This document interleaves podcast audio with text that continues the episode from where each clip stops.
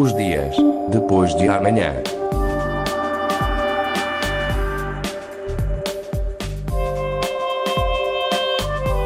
Magazine de Tecnologia e Investigação da Antena 1 Madeira. Os dias depois de amanhã.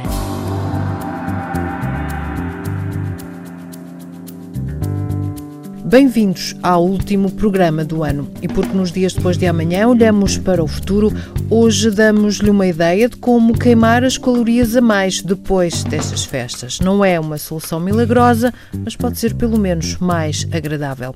Trata-se de uma aplicação que permite uma viagem diferente na bicicleta estática que tem lá em casa.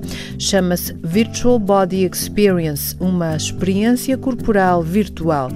Este é um dos projetos no âmbito da Unidade Curricular de Desenho de Jogos do MITI, um Instituto de Tecnologias Interativas da Madeira e da Universidade da Madeira. Diversas equipas desenvolveram jogos interativos e de tabuleiro ao longo do semestre. Estes jogos foram testados recentemente pela primeira vez. Contamos mostrar aqui nos dias depois de amanhã esses jogos. Hoje damos então a conhecer o Virtual Body Experience. Magazine. Os dias depois de amanhã.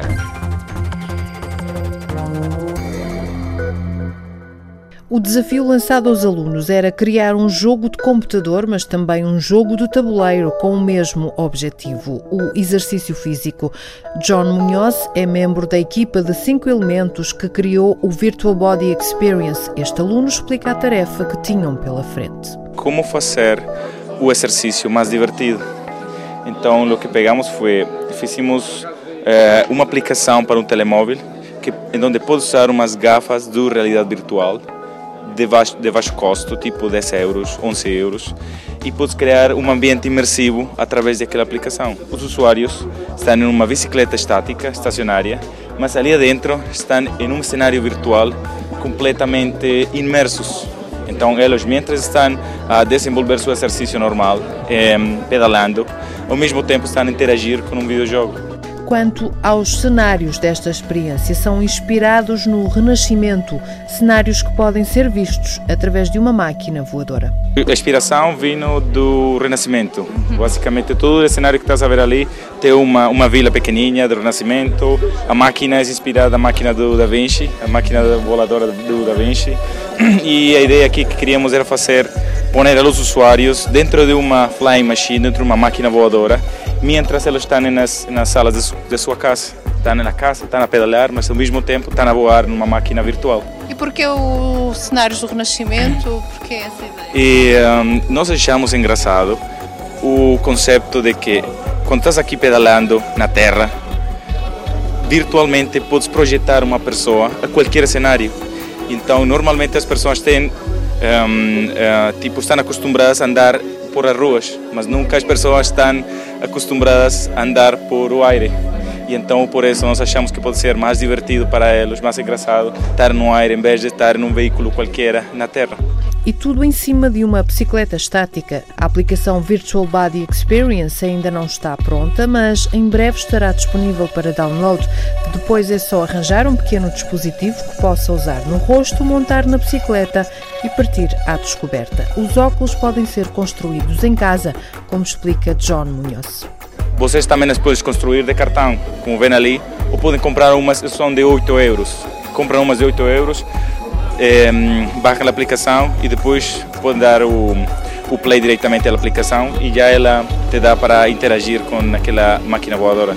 John Munhoz, da equipa Virtual Body Experience, uma experiência diferente numa bicicleta estática, uma aplicação que permite que, mesmo sem sair do lugar, façamos uma viagem pelo mundo renascentista. Esta equipa criou também um jogo de tabuleiro, como era obrigatório na disciplina, um jogo que foi desenvolvido de forma a encorajar as equipas a fazer exercício físico e a utilizar cartões e símbolos. Os dias depois de amanhã. Magazine de Tecnologia e Investigação da Antena 1 Madeira. Os dias depois de amanhã.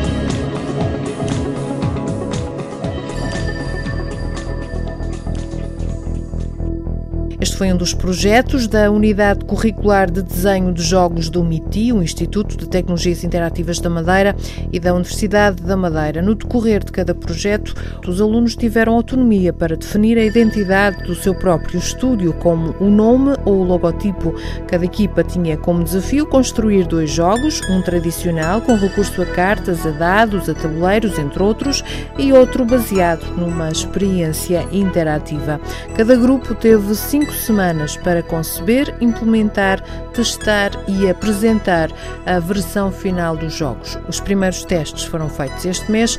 Ao longo das próximas semanas daremos a conhecer os restantes jogos. O ano novo está ali ao virar da esquina. Até já.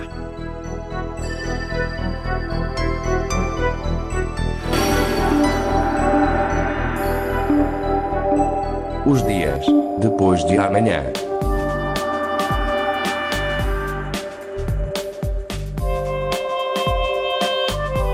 Magazine de Tecnologia e Investigação da Antena 1 Madeira. Os dias depois de amanhã.